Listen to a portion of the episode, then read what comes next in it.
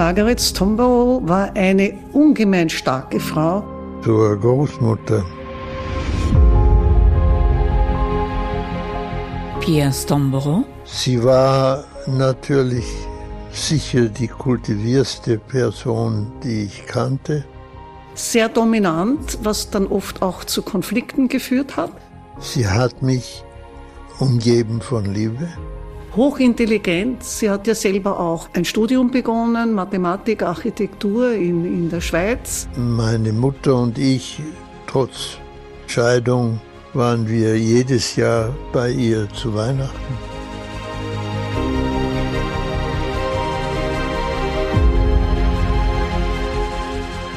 Nach dem Ende des Zweiten Weltkrieges besuchte Pierre Stomboro seine Großmutter auch in der Villa Toskana in Gmunden. Ich hatte sowas noch nie gesehen in meinem Leben. Ich meine, diese ganze Halbinsel, es war ganz komisch. Auf der einen Seite hatte ich das noch nie gesehen und auf der anderen Seite war es selbstverständlich, weil es für meine Großmutter selbstverständlich war wie auch ihr Umgang mit Kunst.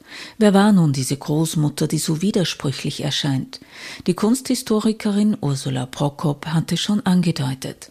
Margarita Annemarie Wittgenstein, die sich nach ihrer Heirat mit dem Amerikaner Jerome Stombro Margaret Stombro Wittgenstein nannte, war eine sehr starke, eigenwillige und wissensdurstige junge Dame, der Wiener Gesellschaft.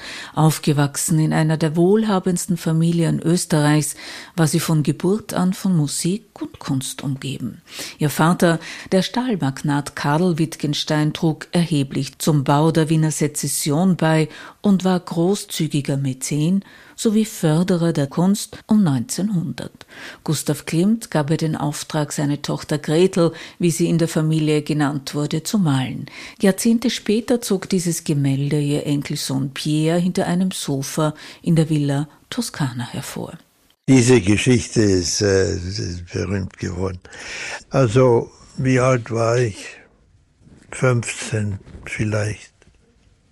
Und äh, ich war allein in der Bibliothek im ersten Stock mit meiner Großmutter in der Villa Toscana und plötzlich steht sie auf und geht zum Sofa, der gegen die Wand war und zieht heraus das Klingbild.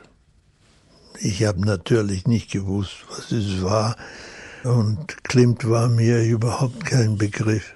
Und Sie stellt es auf, weil es war natürlich quer und das Bild ist lang und hoch.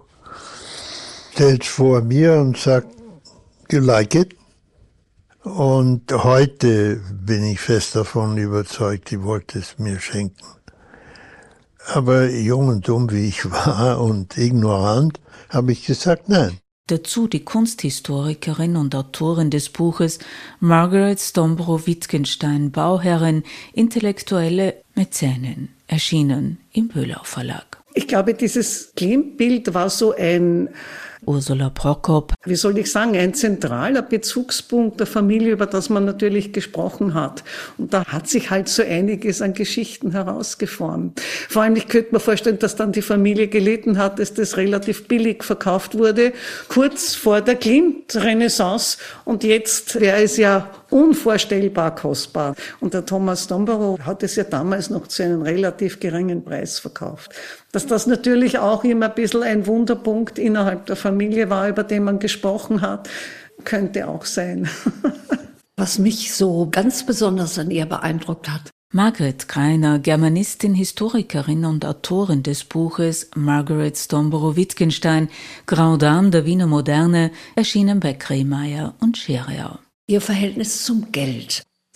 Auf der einen Seite hat sie durchaus geschätzt ein luxuriöses Leben, hat sich mit Schönheit umgeben, mit Kunst umgeben. Sie konnte wirklich Geld ausgeben.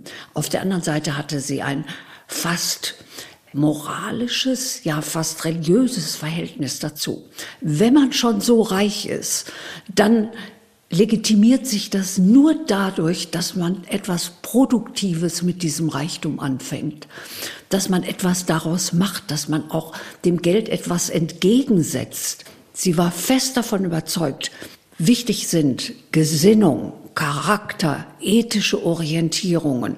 Und wenn man dafür Geld einsetzen kann, dann rechtfertigt sich das. Lea Singer ist Musik- und Literaturwissenschaftlerin und gibt in ihrem Roman Konzert für die linke Hand, das bei Hoffmann und Campe erschienen ist, Einblicke in die Familie Wittgenstein und beschreibt vor allem das Leben des Pianisten Paul Wittgenstein, der im Krieg seinen rechten Arm verloren hat. Ein großes Problem für die Familie war letztlich das Gefühl des Beschenktseins, das wohl alle Familienmitglieder ob ausgesprochen oder unausgesprochen belastet hat. Und sie haben versucht, damit zu Rande zu kommen. Selbstüberwindung war ein großes Thema, aber es gab auch noch einen anderen Versuch, diesem Beschenktsein beizukommen. Ludwig und Paul, die in jungen Jahren trotz Konkurrenz und Rivalität und einander anfeinden, auch verschworen waren, in diesem defizitären Gefühl, mit dem zu viel zurande zu kommen. Die gingen leidenschaftlich ins Kino und zwar bevorzugt in Westernfilme. Das hat mir zu denken gegeben und ich fragte mich, warum? Warum Western? Das Thema dieser frühen Western war immer die Grenzsituation. Border war der Kernbegriff. Das Anstoßen an der Grenze. Und dieses Anstoßen an der Grenze, das haben sie gesucht. Ilse Sommervilla hat im Brenner-Archiv zahlreiche Briefe der Familie Wittgenstein gelesen und Tagebücher von Margaret Stomborough.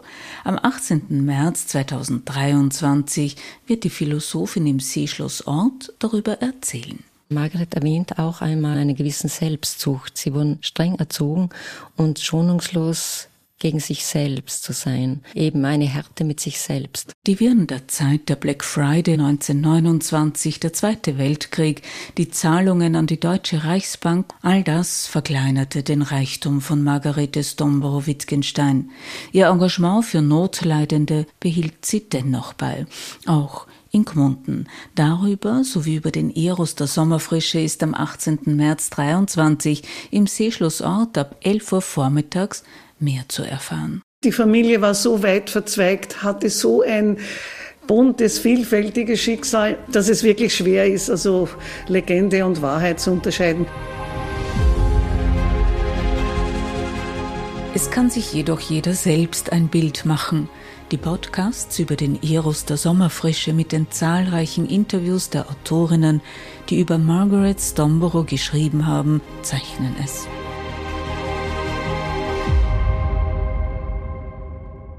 Auf bald, sagt Elisabeth Juliane Nöstlinger bei Wissensart, dem Podcast der Wissenschaft und Kunst vereint.